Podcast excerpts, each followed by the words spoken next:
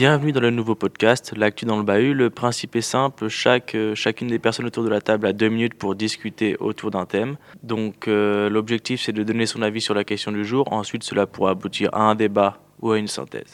Donc bonjour, je suis Baptiste, élève de terminale à Saint-Gatien, je suis entouré par Oriana. Bonjour Oriana.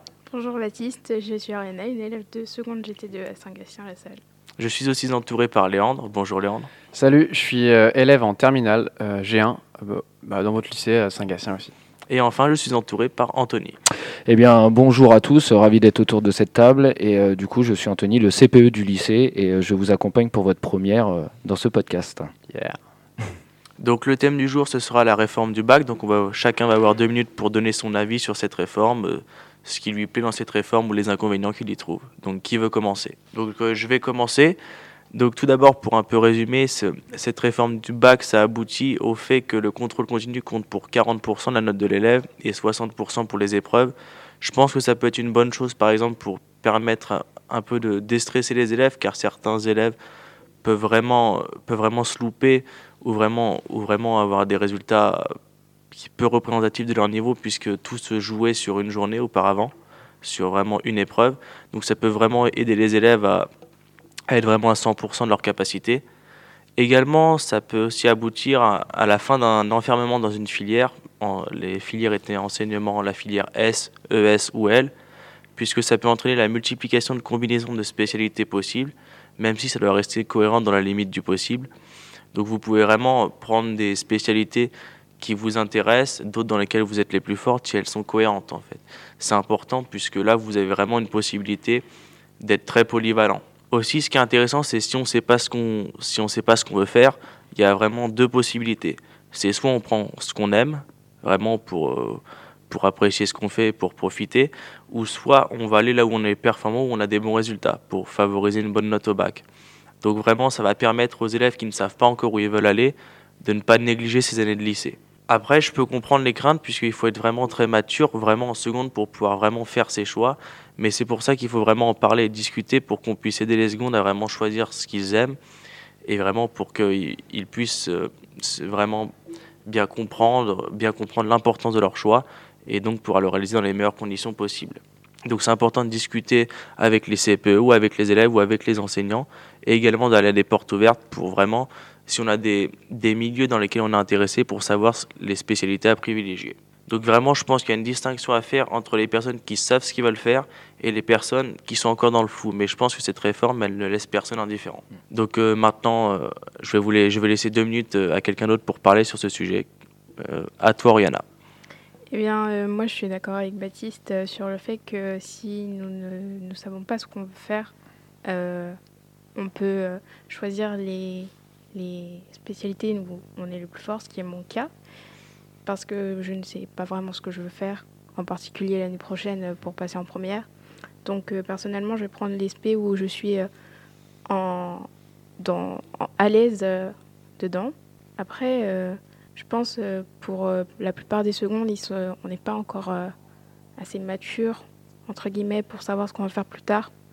Donc je pense qu'il y en a beaucoup qui vont qui vont, euh, qui vont favoriser le fait de choisir euh, ce qu'on préfère ou dans les matières où on est les plus fortes. Donc euh, merci Oriana pour ton avis. Maintenant, Léandre, à toi de... Moi je suis d'accord avec, avec tous les deux, dans le sens où c'est vrai que ça peut faire peur à certains élèves, parce que c'est choisir sa filière plus vite que... Et, plus vite et en même temps plus précis. C'est-à-dire qu'à l'époque, bah, c'est vrai qu'il y avait les filières L ES et S, comme tu dis, euh, Baptiste.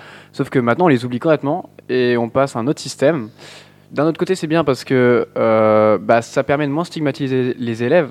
On j'ai des grands frères, on se rappelle tous que, par exemple, on stigmatisait les, L comme euh, les cracheurs de feu, par exemple, ou les ES pour ceux qui en foutaient pas grand-chose ou qui allaient en ES par défaut, et les S pour ceux qui voulaient absolument réussir dans tout, même s'ils voulaient faire du droit.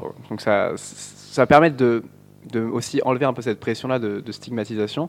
Mais d'un autre côté, ça en rajoute par rapport au fait que oui, c'est vrai, il faut être plus mature plus tôt, euh, parce que c'est des choix qu'on ne peut pas euh, modifier après justement avoir choisi ces, spécialités. Mais d'un autre côté, pour ceux qui savent vraiment ce qu'ils veulent, euh, ça a un point fort, parce que on va privilégier justement des, des matières. Donc c'est trois matières en trois matières de spécialité en première. On va en faire 4 heures euh, par matière, par spécialité. Et donc c'est quand même un grand panel d'heures euh, par semaine. Et après, on va se spécialiser encore plus en en, enlever, en, en enlevant une. Et cette fois, c'est 6 heures par spécialité. Donc euh, c'est vrai que ça permet de, comme son nom l'indique, de se spécialiser très rapidement, mais en même temps d'une façon plutôt intense. Moi, je voulais aussi revenir sur un autre truc, c'est par rapport aux maths. cette nouvelle réforme, elle, elle interdit, enfin elle interdit, non, non, elle, euh, oublie l'obligation de faire des maths euh, en première. Euh, et c'est quelque chose que je trouve un peu dommage, sachant que à l'époque déjà c'était, enfin dans l'ancienne réforme c'était quelque chose d'obligatoire, bien sûr à différents, différentes proportions selon notre filière, comprenez. Mais, mais c'est vrai que en enlevant les maths, ça peut nous mettre des barrières très rapidement. Moi je me rappelle très bien que en seconde, lors en plus du confinement, j'avais complètement abandonné les maths parce que bah, euh, ça, me, ça, ça, me saoulait, je m'intéressais plus. En plus, à distance, c'est encore moins euh, intéressant. Euh, mais néanmoins, dernièrement, Jean-Michel Blanquer, le ministre de l'Éducation, a proposé justement de remettre les maths en première. Je pense que ça serait intéressant de, bah, de, de, refaire des maths en première, même si pour ceux qui n'aiment pas ça, ça permet de, de ne pas se, se, mettre des bâtons dans les roues trop rapidement. Bah, merci Léandre pour, pour ton avis. Enfin, on va passer à Anthony. Alors euh, moi, je vais, je vais donner mon avis qui est totalement autre par rapport au vôtre. Hein. Forcément, euh, euh, vous êtes en tant qu'élève et vous le vivez au quotidien, mais, mais moi j'ai écrit du coup un petit texte qui résume un peu ça, parce que moi du coup j'ai vu l'ancien bac et du coup le nouveau bac, et donc du coup j'ai écrit un petit texte. je vous le dis de suite. Alors les spécialités sont arrivées comme un cheveu dans notre lait. Vous, en tant qu'élève actuel, vous n'avez pas connu les lettres S, E, S et L. Notre façon de travailler a changé pour nous adultes, car elles ont évolué les matières qu'on vous inculque. On ne parle plus de groupe classe, mais de promotion. Alors parfois, pour vous faire parvenir un message, c'est la confusion.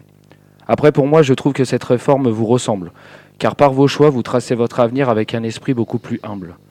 Parcoursup vous stresse dans votre scolarité, mais promis les termes, à la fin de l'année, c'est terminé. J'ai écrit du coup ce, petit texte parce que euh, c'est vraiment des choses qui ont changé dans les, dans les spécialités. C'est-à-dire que je, parle notamment des, groupes classes. Ça n'existe plus en tant que tel. Bon, il y a toujours le tronc commun euh, que, vous connaissez, mais par le biais des spécialités, en fait, vous vous mélangez avec les autres terminales. Et, euh, c'est vrai que nous, dans la gestion de vous, élèves, bah, c'est un peu plus compliqué parce que euh, bah, c'est vrai qu'on doit courir entre les différentes classes. Est-ce que là, il a actuellement euh, les spécialités euh, LLCE, humanité, etc. donc on doit, on doit vous chercher un peu plus. Et, forcément, bah, quand vous râlez souvent lors des conseils de classe parce qu'on ne peut pas vous prévenir quand les profs sont absents, etc., ou remplacer vos cours, et ben forcément, ça a des impacts beaucoup plus importants parce que du coup, forcément, vous avez peut-être une spécialité qu'un prof qui est absent pour une spécialité mais du coup, je vais pas pouvoir la remplacer parce que tous les autres profs sont pris pour les autres spécialités. Donc c'est toujours, euh, c'est toujours une autre organisation. Et euh, mais après, pour revenir ce que vous, sur ce que vous avez dit, euh, je pense réellement que c'est un bac qui, qui est vraiment très intéressant parce que du coup, on vous ferme plus de portes. C'est-à-dire que, comme tu disais tout à l'heure, on n'est plus dans des cases de S, ES et L, mais c'est vraiment que, enfin, vous pouvez faire maths, physique et, et derrière faire LLCE par exemple il euh, n'y a, rien qui vous freine en fait. C'est vous qui faites vos choix. Alors certes, ça demande un peu plus de maturité, mais, euh, mais je pense que vous êtes une génération qui, euh, qui a une maturité qui arrive parfois tardivement, très tardivement, mais de plus en plus qui arrive, ouais, voilà, qui arrive de façon précoce par, par tout ce qui peut se passer. Hein. Je pense que, que le Covid aussi, etc., tous les faits dans le monde font en sorte que vous mûrissez un peu plus vite. Donc voilà, moi, pour mon intervention au sein des spécialités. Bah, merci beaucoup Anthony. Bah, On, je vais juste vous demander pour conclure une petite phrase pour résumer votre avis sur, euh, sur la question de la réforme du bac, une sorte de petite conclusion. Euh, bah, moi j'aurais kiffé euh, voir ce que ça fait d'être étudiant, d'être lycéen avec S, E, S ou L. Mais, mais en vrai je me dis que ce qu'on a là c'est quand même pas mal. Moi j'ai connu les deux.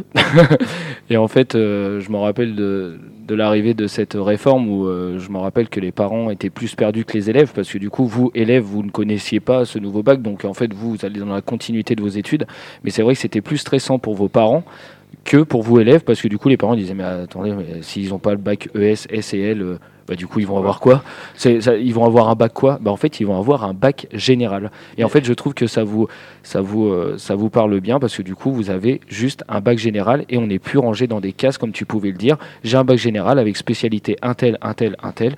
Et puis voilà. Et je voudrais rajouter un truc pour appuyer ce que tu dis, Anthony. Ce qui est drôle, c'est qu'à chaque fois qu'on parle avec des adultes ou même des, des jeunes adultes qui ont fait les, qui ont eu l'ancienne réforme, ce qui est drôle, c'est qu'à chaque fois on doit réexpliquer Exactement. ce que c'est. Et ça prend un temps fou parce qu'on doit expliquer que il faut trois spécialités, puis après on en enlève une, et du coup c'est six- c'est plus 6 heures, mais euh, c'est plus 4 heures, mais Ouais. 6 heures de. C'est drôle, mais, mais c'est vrai que c'est un peu de changement, mais bon. Mais c'est pour eux que c'est le plus compliqué en ça, fait, à final. comprendre en fait. Parce Mais- que nous on a très bien compris. Mais c'est ça, mais en fait, c'est quand, quand vous arrivez dans un nouvel établissement et qu'il y a un autre euh, mode de fonctionnement, en fait, vous, élèves, vous, allez, vous arrivez dans un endroit, il y a un nouveau mode de fonctionnement, bah, vous, y, vous vous y adaptez.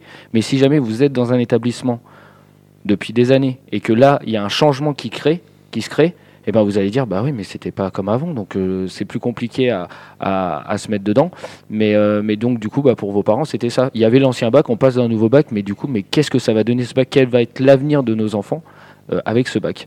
Mais je vous assure que vous avez un avenir qui se trace derrière, enfin devant vous, pas derrière vous, hein, mais devant vous, parce que du coup, justement, il y a moins de portes qui se ferment, et, et donc vous avez plus qu'à avancer là où vous avez envie d'aller, quoi. Vers l'avenir. Exactement. Et du coup, Oriana, qu'as-tu à dire sur tout ça, toi? Parce que toi, es, du coup, euh, tu vas choisir tes SP euh, euh, fin d'année, là, euh, dernier trimestre, c'est bon, tu vas arrêter tes SP. Et euh, qu'est-ce que tu appréhendes dans tout ça? Euh, moi, ce que j'appréhende le plus, c'est de faire un mauvais choix Un mauvais pense. choix, ouais. et euh, ne pas avoir mon bac aussi. C'était très Ça, stressant. c'est normal. Mais après, le bac, j'ai envie de te dire qu'il te reste deux ans pour l'avoir. Ce qui est bien maintenant, c'est que vous le faites sur deux ans. Mais Ce qui est euh, important surtout à dire, c'est que c'est en, c'est en contrôle continu, du coup. exactement. T'as as quand même plus de chances de, de le réussir que de le louper, surtout maintenant. Mais il faut- tu as juste à bosser de façon régulière. Bosser de façon régulière, ça pourra vraiment t'aider à, à accumuler des points et avoir des points d'avance avant tes épreuves. Exactement. C'est ça. Et même si tu te trompes dans une de tes, euh, dans une de tes spécialités, euh, bah, on, sera, on rappelle bien sûr qu'on doit arrêter une spécialité euh, à la fin de la première. Donc est-ce que tu arrêterais pas cette spécialité-là si jamais tu te trompes? Et, euh, et j'ai envie de dire, est-ce que de se tromper, c'est pas aussi euh, évoluer et mûrir C'est pas parce qu'on tombe qu'on peut pas se relever. Et, euh, et donc du coup, bah, on te demande de faire des choix, tu vas faire des choix et la vie, bah, des fois, on fait des choix qui sont pas forcément les bons, mais c'est pas grave. Du coup, tu, si tu prends une matière, une spécialité en, en particulier et que tu te trompes, et ben tu sauras que tu prendras pas celle-là l'année d'après. Donc du coup, bah, tu vas apprendre tes erreurs et c'est pas grave. C'est pas grave. Le but, c'est de créer votre bac pour plus tard. Quel Donc, beau euh, philosophe. oh là là, arrête, arrête, Léon, tu vas me faire rougir. Merci à tous d'avoir participé à ce podcast. Vous pouvez nous écouter sur différentes plateformes comme iTunes Podcast, Google Podcast, YouTube, Deezer ou Spotify. Si vous voulez participer après avoir entendu ce podcast, vous pouvez, vous, vous pouvez venir euh, consulter Anthony ou moi-même. Donc euh, la prochaine fois, nous parlerons d'un nouveau thème. Les consultants seront prévenus du nouveau thème et du prochain horaire, mais il y a des possibilités que des nouveaux consultants les remplacent. Vous avez écouté le podcast L'actu dans le bahut, le podcast qui parle de votre actu.